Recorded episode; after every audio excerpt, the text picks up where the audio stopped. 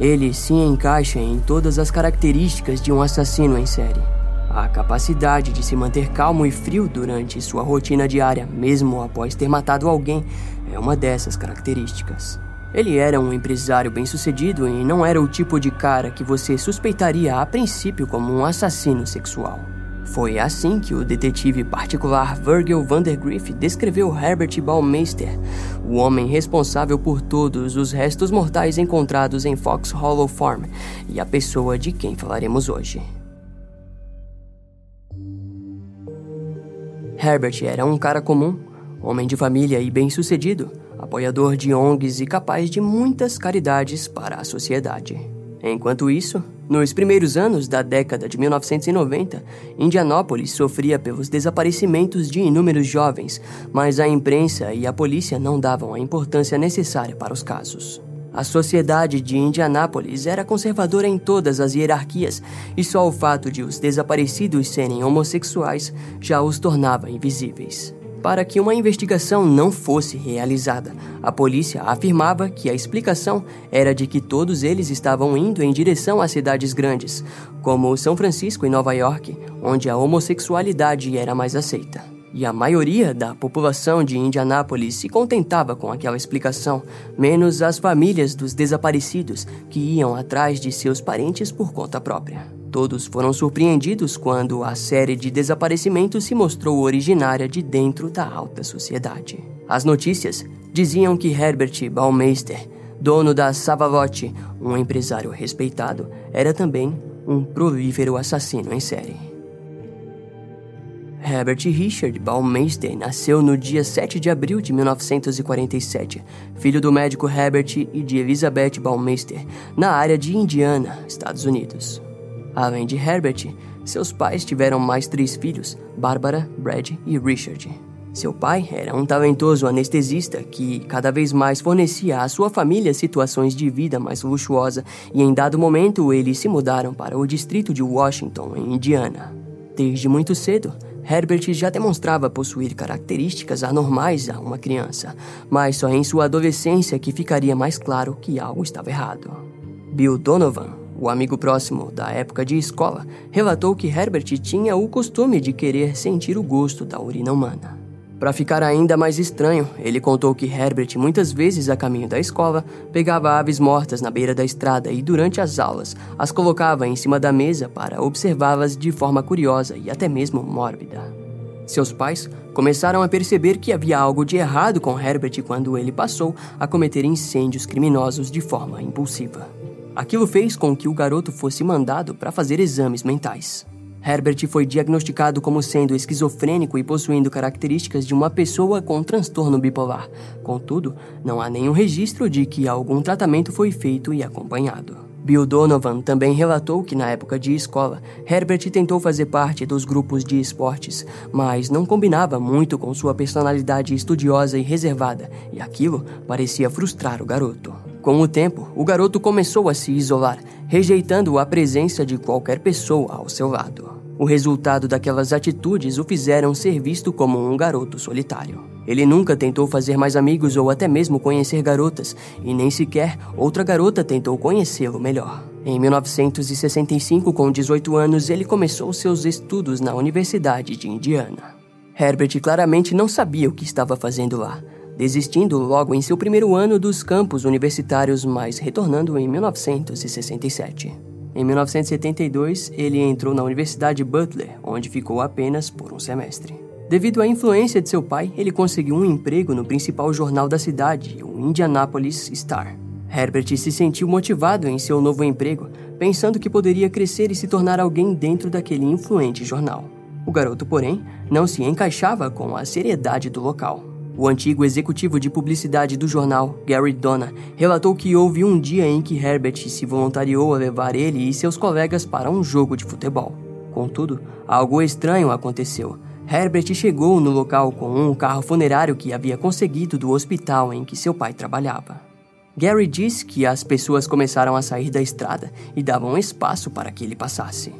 Herbert achava tudo aquilo muito engraçado, enquanto o resto das pessoas dentro do carro se questionavam sobre a loucura do homem. Não demorou muito mais tempo para que ele fosse demitido do jornal e seu pai acabou encontrando outro emprego para Herbert, dessa vez num departamento de motores para veículos. Seus antigos colegas de trabalho disseram mais tarde que Herbert era muito estranho. O evento mais marcante foi quando, em um Natal, ele entregou a seus colegas um cartão onde havia uma foto dele e de outro homem, os dois vestidos de mulher. Apesar de suas atitudes estranhas, o departamento notou que, embora tivesse uma personalidade peculiar, ainda era muito inteligente, ganhando futuramente o cargo de diretor da programação. Muitos acharam aquela atitude irresponsável por conta de seus superiores. Suas brincadeiras e atitudes foram ficando cada vez mais infantis e estranhas, como quando Herbert urinou na mesa de seu chefe, que não o demitiu por aquilo. Em um momento, Herbert foi apresentado a Julie Saiter por um amigo em comum dos jovens. Os dois perceberam que possuíam algumas características em comum, principalmente o sonho de que algum dia abririam seu próprio negócio. Julie foi se apaixonando por Herbert, por seus cabelos claros e rosto gentil, e um namoro se iniciou. Então, em novembro de 1971, eles se casaram numa igreja de Indianápolis, numa bela e cara cerimônia. Herbert conseguia um salário limpo e generoso no departamento em que trabalhava, enquanto Julie era professora de jornalismo do ensino médio. A mulher, pouco tempo depois, resolveu deixar seu emprego para direcionar sua atenção à futura família. No ano de 1979, o casal teve a pequena Mary, em seguida, Eric, em 1981. A vida se encaminhava para uma boa direção, até que Herbert pôs tudo a perder.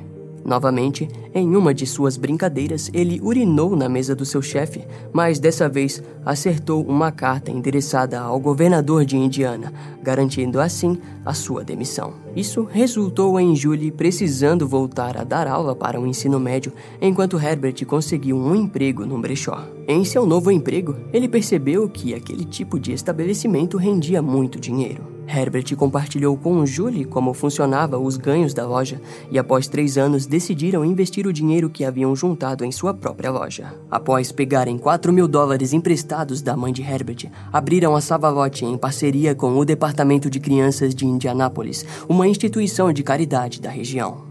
Em pouco tempo, a Savalote tornou-se popular entre as famílias de baixa renda. Herbert e Julie foram elogiados pelo departamento de crianças, pois boa parte dos ganhos também iam para ajudar as crianças da região. A loja foi tão bem que, após o seu primeiro ano, ela rendeu mais de 50 mil dólares e uma segunda loja foi aberta. O casal estava conquistando tudo o que sempre quiseram e, assim, tiveram uma terceira filha, a bela Emily. No ano de 1991, a família decidiu se mudar para uma casa de classe média alta no elegante distrito de Westfield, a 32 quilômetros de Indianápolis. O casal comprou uma mansão conhecida como Fox Hollow Farms.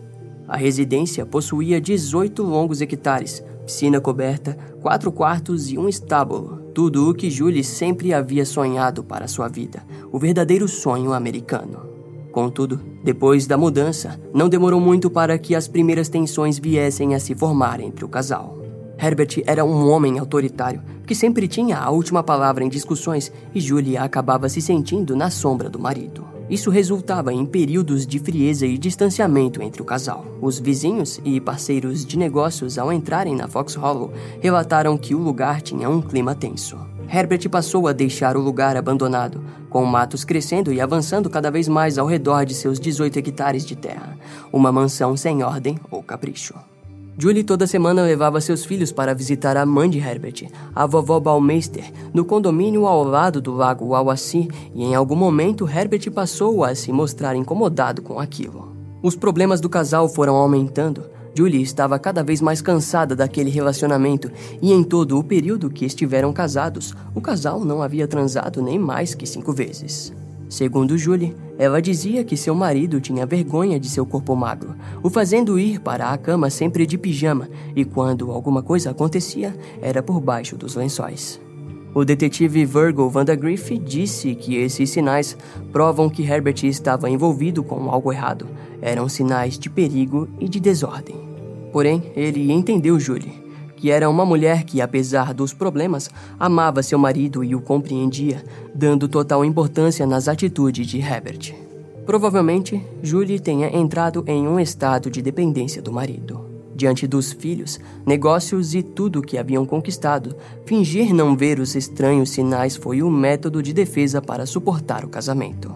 Essa situação, porém, entraria em um estado cada vez mais sombrio, principalmente no ano de 1994. Naquele ano, o filho do casal, Eric, estava brincando no quintal da casa e se deparou com algo entre as folhagens e o barro. O garotinho foi se aproximando até que percebeu que aquilo se parecia com o crânio de um esqueleto humano.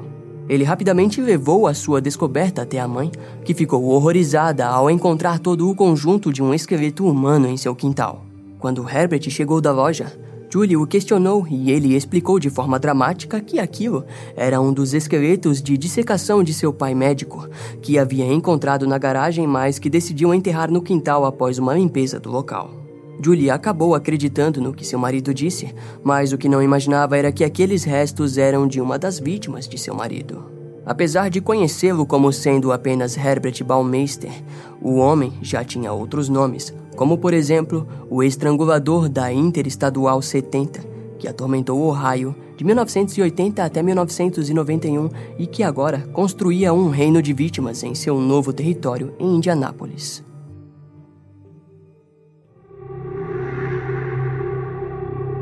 O detetive particular Virgil Vandagriff era respeitado na região de Indianápolis. Sua empresa era focada em todo tipo de investigação e, por ficar ativa 24 horas por dia, se tornou rapidamente reconhecida. O detetive tinha a reputação de sempre concluir as investigações e por ser especialista em encontrar pessoas desaparecidas, que infelizmente naquela época era algo muito comum. As polícias das cidades só passavam a procurar após 24 horas do desaparecimento, e se não encontrassem em até 30 dias, o caso passava para as mãos do Departamento de Pessoas Desaparecidas. As pessoas que não queriam esperar por toda aquela burocracia procuravam pelo detetive Virgil. Seu trabalho o dava liberdade para não precisar respeitar todo o processo e rapidamente sua equipe passava a investigar o caso. Naquele período, seu primeiro caso foi o de Alan Broussard, de 28 anos, no início de 1994. Sua mãe procurou o detetive e afirmou que o filho era um alcoólatra que frequentava com uma certa frequência o bar gay Brothers. Virgil distribuiu e colocou cartazes na busca pelo garoto, embora acreditasse que Alan havia apenas se mudado sem avisar, fato que era comum naquela região. Mas algo o preocupou após descobrir que mais três incidentes de desaparecimentos ocorreram ao decorrer dos anos. Virgil descobriu que a polícia estava investigando os desaparecimentos de vários garotos homossexuais da região e todos entravam no padrão de Alan Broussard, desde idade à aparência física. Suas investigações apontaram para o ano de 1993, quando um homem chamado Jeff Jones, de 31 anos, que possuía uma personalidade parecida com a de Alan, desapareceu sem deixar rastros dentro da região dos bares gays. Até que em julho de 1994, Roger Allen Goodlett, de 34 anos, desapareceu após sair de casa para ir em um bar gay. Virgil percebeu que havia a mesma faixa de idade e o mesmo estilo de vida dos outros desaparecidos. A mãe de Roger procurou o detetive Virgil, confirmando para ele que seu filho bebia demais e era infantil. Uma vítima perfeita, suspeitou Virgil. O detetive e um dos seus investigadores, Bill Risley, foram de bar em bar, mas não encontraram nenhuma pista. Muitos homens que iam lá queriam privacidade e desejavam que ninguém soubesse que estava frequentando o local, resultando em poucas testemunhas. Embora houvesse retenção de informação por parte das pessoas, eles descobriram que Roger havia sido visto com outro homem. Virgil levou toda sua investigação para a polícia, que se demonstrou desinteressada. Em agosto de 1994, um sujeito chamado Tony Harris veio até o departamento de Virgil e relatou uma experiência que viria a ser essencial para as buscas. A polícia já tinha ouvido sua história, mas considerou Tony um louco drogado. Tony relatou que estava no Clube 501, um bar gay de Indianápolis, quando viu um homem alto e silencioso observando o pôster de pessoas desaparecidas. O que chamou sua atenção foi como ele observava a foto de Roger Goodlett, que estava pendurado atrás do balcão do bar. Tony suspeitou daquele homem e se apresentou a ele. O homem disse que se chamava Brian Smart. Tony era amigo de Roger e tentou fazer perguntas para Brian, mas ele evitou todas sobre o paradeiro de Roger. o suspeito acabou o convidando para ir até sua casa. Ele afirmou que morava em uma casa vazia onde estava preparando para os novos proprietários e Tony aceitou o convite. Durante a viagem, ele percebeu que estavam seguindo para os territórios ao norte de Indianápolis, para as áreas de fazendas e das famílias ricas. Finalmente, próximo ao local, Brian desacelerou e entrou em uma das casas. Estava muito escuro e Tony não conseguiu ver a placa completamente, mas ele disse que terminava com Farms. Na casa que mais parecia uma mansão, os dois seguiram entre os cômodos e foram até uma sala onde normalmente ficaria o porão, mas lá havia uma piscina coberta. Segundo Tony, o local poderia ter sido bem agradável, mas devido à situação, era tudo muito macabro. Ele relatou que a casa, por mais linda que fosse, estava repleta de coisas jogadas e que havia manequins ao redor da piscina. Tony se retirou por um breve momento para ir ao banheiro e, quando voltou, percebeu que Brian estava inquieto devido sua experiência, deduziu que o homem havia usado cocaína. Enquanto nadavam nus, Brian disse que havia aprendido um truque que envolvia a mangueira que estava ao redor da piscina. Segundo Brian, se você estrangulasse alguém com ela durante o sexo, uma verdadeira adrenalina tomaria conta do seu corpo e deixaria a experiência ainda melhor. Brian pediu que Tony fizesse aquilo com ele, se deitando no sofá do canto da sala e ensinou Tony como deveria fazer. Enquanto era estrangulado, Brian estranhamente se masturbava. Tony relatou que deveria ir até o fim caso quisesse descobrir algo a mais, e em algum momento eles trocaram de posição e Brian passou a sua mão ao redor do pescoço de Tony. Com o aumento da intensidade da força que Brian aplicava, Tony fingiu estar ficando inconsciente. De olhos fechados, ele sentiu que Brian relaxou e depois chamou seu nome, o sacudindo com força. Tony abriu seus olhos e Brian achou que havia acontecido algo, com muita raiva, ele disse que não deveria fazer aquele tipo de coisa, porque já havia tido acidentes assim antes. Tony então perguntou se era isso que havia acontecido com Roger Goodvet, questionando Brian, mas foi respondido com um simples sorriso. Depois de um tempo em que as coisas se acalmaram, Brian acabou pegando no sono e Tony se aproveitou para explorar a casa, mas tudo o que encontrou foram brinquedos infantis e roupas femininas em todos os quartos. O objetivo de Tony era encontrar algo que revelasse o nome verdadeiro de Brian, mas não havia nada lá. A casa parecia ter sido habitada por um tempo, mas estava abandonada e sem quaisquer pistas dos donos. Brian acabou acordando e Tony conseguiu convencê-lo a levá-lo de volta até o bar. Ao chegarem, o homem disse a Tony que ele sabia muito bem como jogar e que queria encontrá-lo no pub na quarta-feira. A verdade era que Tony não fazia ideia de onde a mansão ficava. Tudo que ele sabia é que ela ficava fora do condado de Marion e que tinha uma placa que terminava com Farms. O detetive Virgil e sua equipe esperaram até quarta-feira e foram até o pub no horário marcado com Tony, mas, para a decepção de todos, o suspeito não apareceu.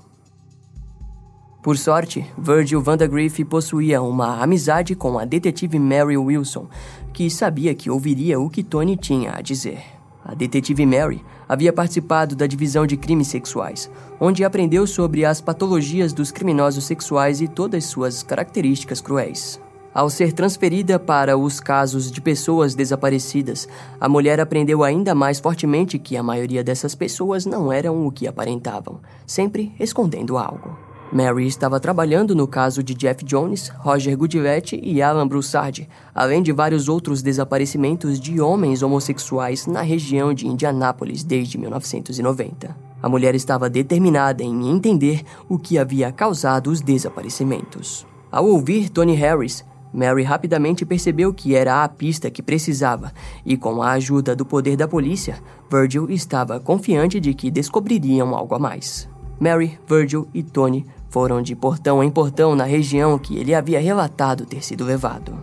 Contudo, nenhuma das mansões pareciam familiares para Tony. Enquanto isso, policiais haviam sido designados a ficarem nos pubs da região onde o suposto criminoso poderia aparecer. Naquela altura, o detetive Virgil Vandagriff estava começando a ser deixado de lado devido ao surgimento da polícia no caso.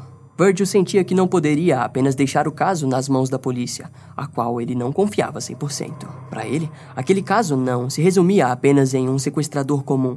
Se tratava de um assassino em série e muita coisa estava em jogo. Perder esse cara seria devastador. Sabendo disso, Virgil mandou um dos seus investigadores, Bill Risley, vasculhar por conta própria os subúrbios ao norte do condado de Marion. Bill tinha experiência como policial estadual e conhecia todas aquelas estradas e atalhos. Após alguns dias, ele encontrou um local em uma longa estrada em Westfield com uma fachada escrita Fox Hollow Farms. O investigador conhecia o relato de Tony e lembrava que o garoto havia dito que a placa de entrada terminava com Farms. Sabendo daquilo, decidiu que investigaria o local e percebeu que tudo se encaixava na descrição de Tony, um local grande e que parecia abandonado. A lei não o permitia ficar lá, então decidiu ir embora. Mas antes, tirou algumas fotos e descobriu de quem era aquela residência. Se tratava da família Baumeister. Bill mostrou as fotos para Tony, que disse não reconhecer o local, parecendo muito diferente do que se lembrava. Enquanto as investigações aconteciam, Herbert estava cada vez mais degradante e tirano, exigindo mais de seus funcionários na loja e agindo como se fosse um grande rei. Seus funcionários, enquanto isso, suportavam o comportamento de seu chefe, mas perceberam que havia algo estranho. Ele sumia por horas e voltava sempre cheirando a álcool, dando ordens para qualquer um que parasse na sua frente. Por conta da falta de gerenciamento de Herbert, as lojas começaram a decair. É importante lembrar que atitudes como essas são esperadas em assassinos, ainda mais se estiverem numa posição como Herbert. Embora fosse rico e respeitado, sua condição mental nunca o ajudou a segurar seus comportamentos estranhos e extravagantes, e o excesso de álcool e drogas é um ato comum após começar a cometer assassinatos. Quanto mais estável estiver a condição mental do criminoso, mais será visível para sua família e amigos a mudança de humor e atitudes. Herbert estava fingindo e escondendo o que andava fazendo por muito tempo, e aquilo aos poucos o estava consumindo. Já havia se passado um ano desde que o detetive Virgil Vandagriff e Mary Wilson começaram suas investigações e buscas pelo suposto Brian Smart. A sua verdadeira identidade ainda era um mistério para todos, o que frustrava as investigações fortemente. Até que no dia 29 de agosto de 1995, Herbert Baumeister decidiu parar no bar gay Varsity Lounge. Contudo, no local estava Tony Harris, que, ao vê-lo, sentiu uma imensa felicidade e logo passou a conversar com Herbert. Com uma frieza respeitável, ele manipulou aquele homem que conhecia como Brian Smart e anotou a placa da caminhonete com que o homem havia ido embora. Na manhã seguinte, entregou a informação para Mary Wilson. A placa de numeração 75237A não pertencia a nenhum Brian Smart e logo seu nome verdadeiro passou a ser conhecido por todos como Herbert Richard Baumeister, de Westfield, Indiana. O homem que morava numa bela propriedade chamada Fox Hollow Farms, com sua esposa e filhos. Todas essas informações bateram completamente com as investigações do detetive Virgil, com o relato de Tony e com a investigação da polícia. Com tudo isso em mãos, Mary, após alguns meses de organização e união de provas, apresentou os documentos da investigação para o tenente Thomas Green. Os dois oficiais foram até a loja de Herbert no dia 1 de novembro de 1995. Informaram a Herbert que a polícia estava investigando o desaparecimento de jovens na comunidade de Indianápolis e que ele era um suspeito, pedindo assim a permissão para que sua casa fosse revistada. Pedido esse que ele negou rapidamente.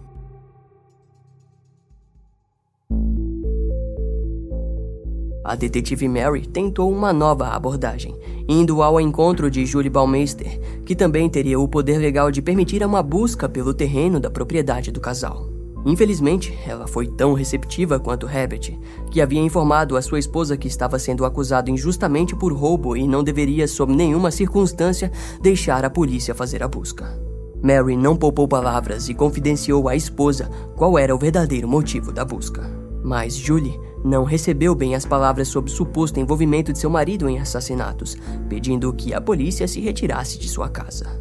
A detetive deu a Julie um cartão com o um número do departamento de polícia e, caso ela mudasse de ideia, deveria ligar e pedir por ela. Mary sabia que aquele tipo de reação era comum no primeiro encontro do tipo e que logo a mulher acabaria ligando.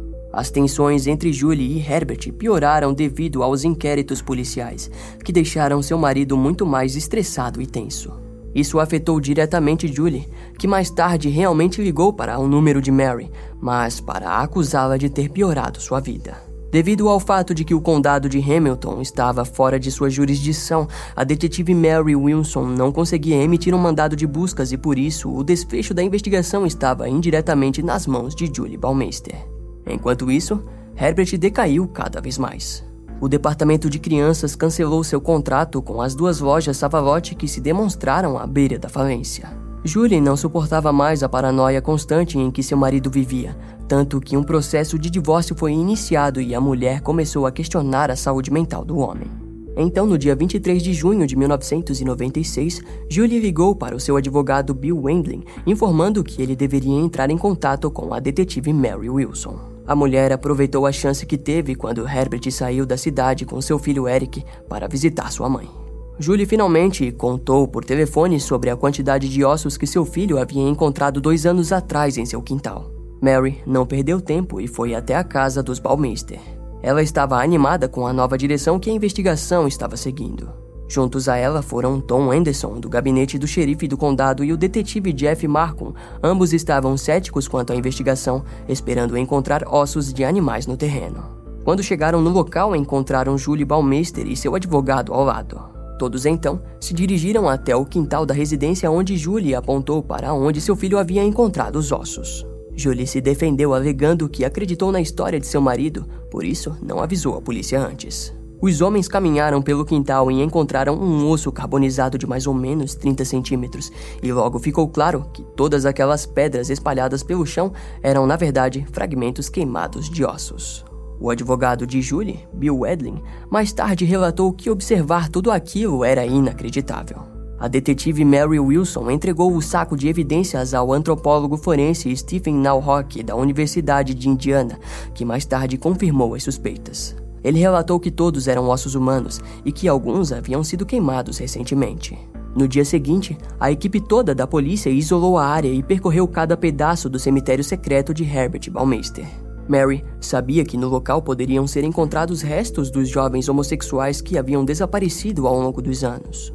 Em pouco tempo, o local já estava tomado por pessoas, incluindo a promotora Sonia Virkamp e mais de 12 detetives da polícia, além de Stephen Nalrock e dois assistentes, para realizar uma exumação científica detalhada do cemitério. Bandeiras laranjas eram postas a cada nova descoberta e, em menos de 30 minutos, o terreno já contava com quase 100 marcadores. A equipe afirmou que o local era pior que a cena de um desastre natural em massa. No interior da casa, a piscina coberta foi encontrada exatamente como Tony Harris havia descrito. No local encontraram uma câmera parcialmente escondida, que a polícia teorizou ter sido usada para gravar os estrangulamentos.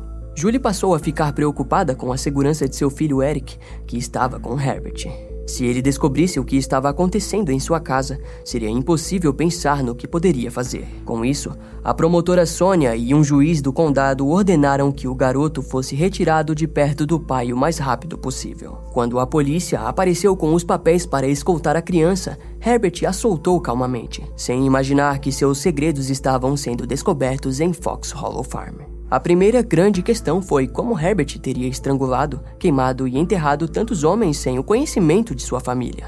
Julie respondeu a isso afirmando que, por vários meses, principalmente durante o verão, ela e seus filhos iam ficar na casa da mãe de Herbert, que havia ficado viúva e adorava passar o tempo com os netos. Os policiais responsáveis por montar a linha cronológica afirmaram que as datas das visitas coincidiam com as datas dos desaparecimentos das vítimas.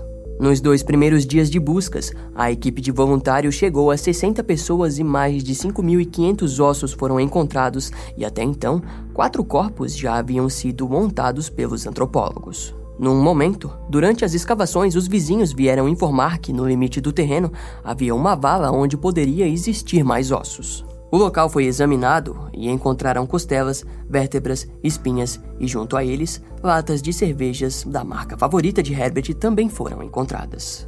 Assim que a exumação na vala terminou, ficou determinado que mais de 140 ossos foram encontrados que pertenciam a sete homens. A contagem de mortos havia subido para 11. Em setembro de 1996, alguns dos corpos foram identificados pelos antropólogos como sendo de Roger Allen Goodvet, de 34 anos, Stephen Hale, de 26 anos, Richard Hamilton, de 20 anos e Manuel Rezendes, de 31 anos. O restante dos ossos encontrados em Fox Hollow Farms não puderam ser identificados e continuam assim até os dias de hoje. A polícia passou a procurar Herbert Baumeister, que havia fugido da casa de sua mãe e desapareceu por um bom tempo. A primeira pista foi de Brad Baumeister, um dos irmãos de Herbert.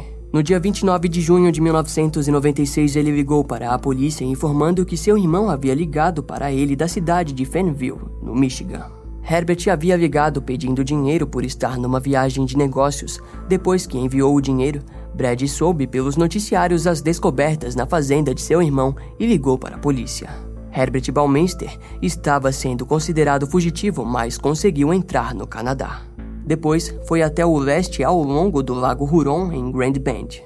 Então, no dia 3 de julho, Herbert cometeu suicídio com uma Magnum 357 com um tiro na cabeça. Ele deixou uma nota de suicídio que informava a causa do ato como sendo o casamento irreparável e seu negócio recém-falido, sem mencionar os assassinatos. Suas palavras finais escritas informaram que ele comeria um sanduíche de manteiga com amendoim e depois iria dormir. Mais tarde foi descoberto que um dia antes do suicídio, um policial canadense havia parado Herbert por estar dormindo dentro do carro e afirmou ter visto em suas bagagens uma pilha de fitas de vídeos. Não há como afirmar que as fitas eram dos assassinatos ou não, mas se fossem, provavelmente antes de cometer suicídio ele se livrou delas para sempre.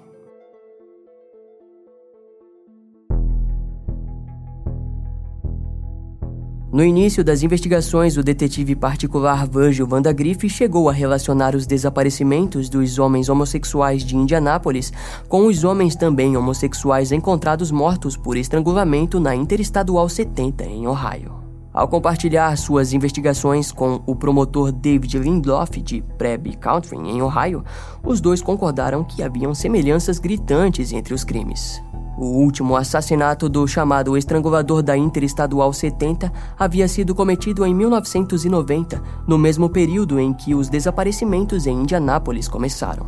Em 1982, uma força-tarefa de oito policiais foi criada pela polícia de Indianápolis para investigar os crimes. Naquele período, a lista já contava com os corpos de Gary Davis, de 25 anos, Dennis Brudsky, de 27 anos, e John Roche, de 21 anos, todos homossexuais que visitavam bares gays. Os homens foram mortos entre agosto de 1981 e em maio de 1983. O FBI se juntou às investigações em 1983, oferecendo apoio investigativo com um perfil. De início, os agentes afirmaram que havia outro assassino agindo ao mesmo tempo que o estrangulador da Interestadual 70. Segundo o FBI, os três primeiros homens não foram vítimas do estrangulador e seu perfil consistia em um homem branco entre 20 e 30 anos, que trabalhava em algum lugar que exigia pouca qualificação. Provavelmente levava um estilo de vida saudável e era extremamente conservador em frente às pessoas, mas que secretamente era homossexual e cometeu seus crimes por vergonha e raiva de si mesmo. Já o perfil do estrangulador da Interestadual 70 foi descrito como um homem branco na faixa dos 45 anos, tendo um emprego emprego bem remunerado e sendo respeitado dentro da comunidade. O criminoso podia ser casado, mas não havia relação sexual com sua esposa devido à sua atração por homens. Isso resultava nele uma imensa vergonha e culpa, que aos poucos destruiu sua carreira e resultou num ódio profundo que refletia nos assassinatos. Em 1982, Herbert Baumeister estava na faixa dos seus 35 anos e o restante das características listadas pelo FBI correspondia com a fase pelo qual Herbert passava. David Lindloff, ao saber dos resultados das investigações em Fox Hollow Farms, descobriu que Herbert Baumeister havia feito inúmeras viagens de negócios a Ohio durante o final dos anos 80. Essa acusação não surpreendeu muito Julie Baumeister, que cooperou com o promotor David, lhe informando todas as informações. Investigações foram feitas em recibos de cartão de crédito, registro de chamadas telefônicas e até o carro de Herbert foi analisado. O fato mais perturbador é como a foto de Herbert combinou com um esboço que a polícia de Ohio tinha feito com base em testemunhas da época. A reabertura do caso foi anunciada e uma testemunha apareceu e identificou a foto de Herbert como sendo o homem que levou seu amigo Michael Healy para a casa durante uma noite de 1988. No dia seguinte, a testemunha disse que Michael foi encontrado morto. Com isso, pouco tempo depois, uma coletiva de imprensa foi realizada. Representantes do condado de Ohio e Indiana conectaram definitivamente Herbert Baumeister como sendo o estrangulador da Interestadual 70. Ainda existem céticos que não acreditam que Herbert seja culpado desses crimes. Porém, o fato é que os assassinatos do estrangulador da Interestadual 70 terminaram no mesmo período em que Herbert comprou a sua casa em Fox Hollow Farm, onde passou a ter seu próprio espaço para esconder os corpos. O detetive particular Virgil Vandagriff afirmou que o irmão de Herbert, Richard Baumeister, foi encontrado morto no Texas em uma hidromassagem na mesma época em que Herbert estava cometendo os estrangulamentos em sua piscina. O caso foi arquivado devido à falta de provas, mas o detetive afirma que talvez exista uma conexão entre os casos, mesmo que nós provavelmente jamais saberemos pela falta de provas de que Herbert tenha viajado até o local. As vidas tiradas pelas mãos de Herbert chegam a aproximadamente 27 homens, ocorridas entre os anos de 1980 e 1996, e infelizmente a resolução do caso se demonstrou triste e decadente, assim como Herbert Baumeister. Muitas mães e famílias inteiras em Ohio finalmente puderam conhecer o rosto daquele que tirou a vida de seus filhos. Contudo, Muitos corpos não puderam ser identificados em Fox Hollow Farm, ou seja, ainda há muitas outras mães e famílias em Indianápolis que não sabem sobre a verdadeira identidade do assassino. Seria injusto afirmar que a causa disso foi o preconceito da polícia na época dos desaparecimentos? Nós acreditamos que não. Esse caso vai ficando por aqui. Eu espero que você tenha gostado. Não esquece de me seguir nas outras redes sociais. Meu Instagram é brian.m, com dois M's, E-M-M-E. E não deixe de conhecer o meu canal no YouTube com os episódios mais recentes que irão demorar um pouco mais para vir aqui pro podcast. Eu vou ficando por aqui, até a próxima e tchau.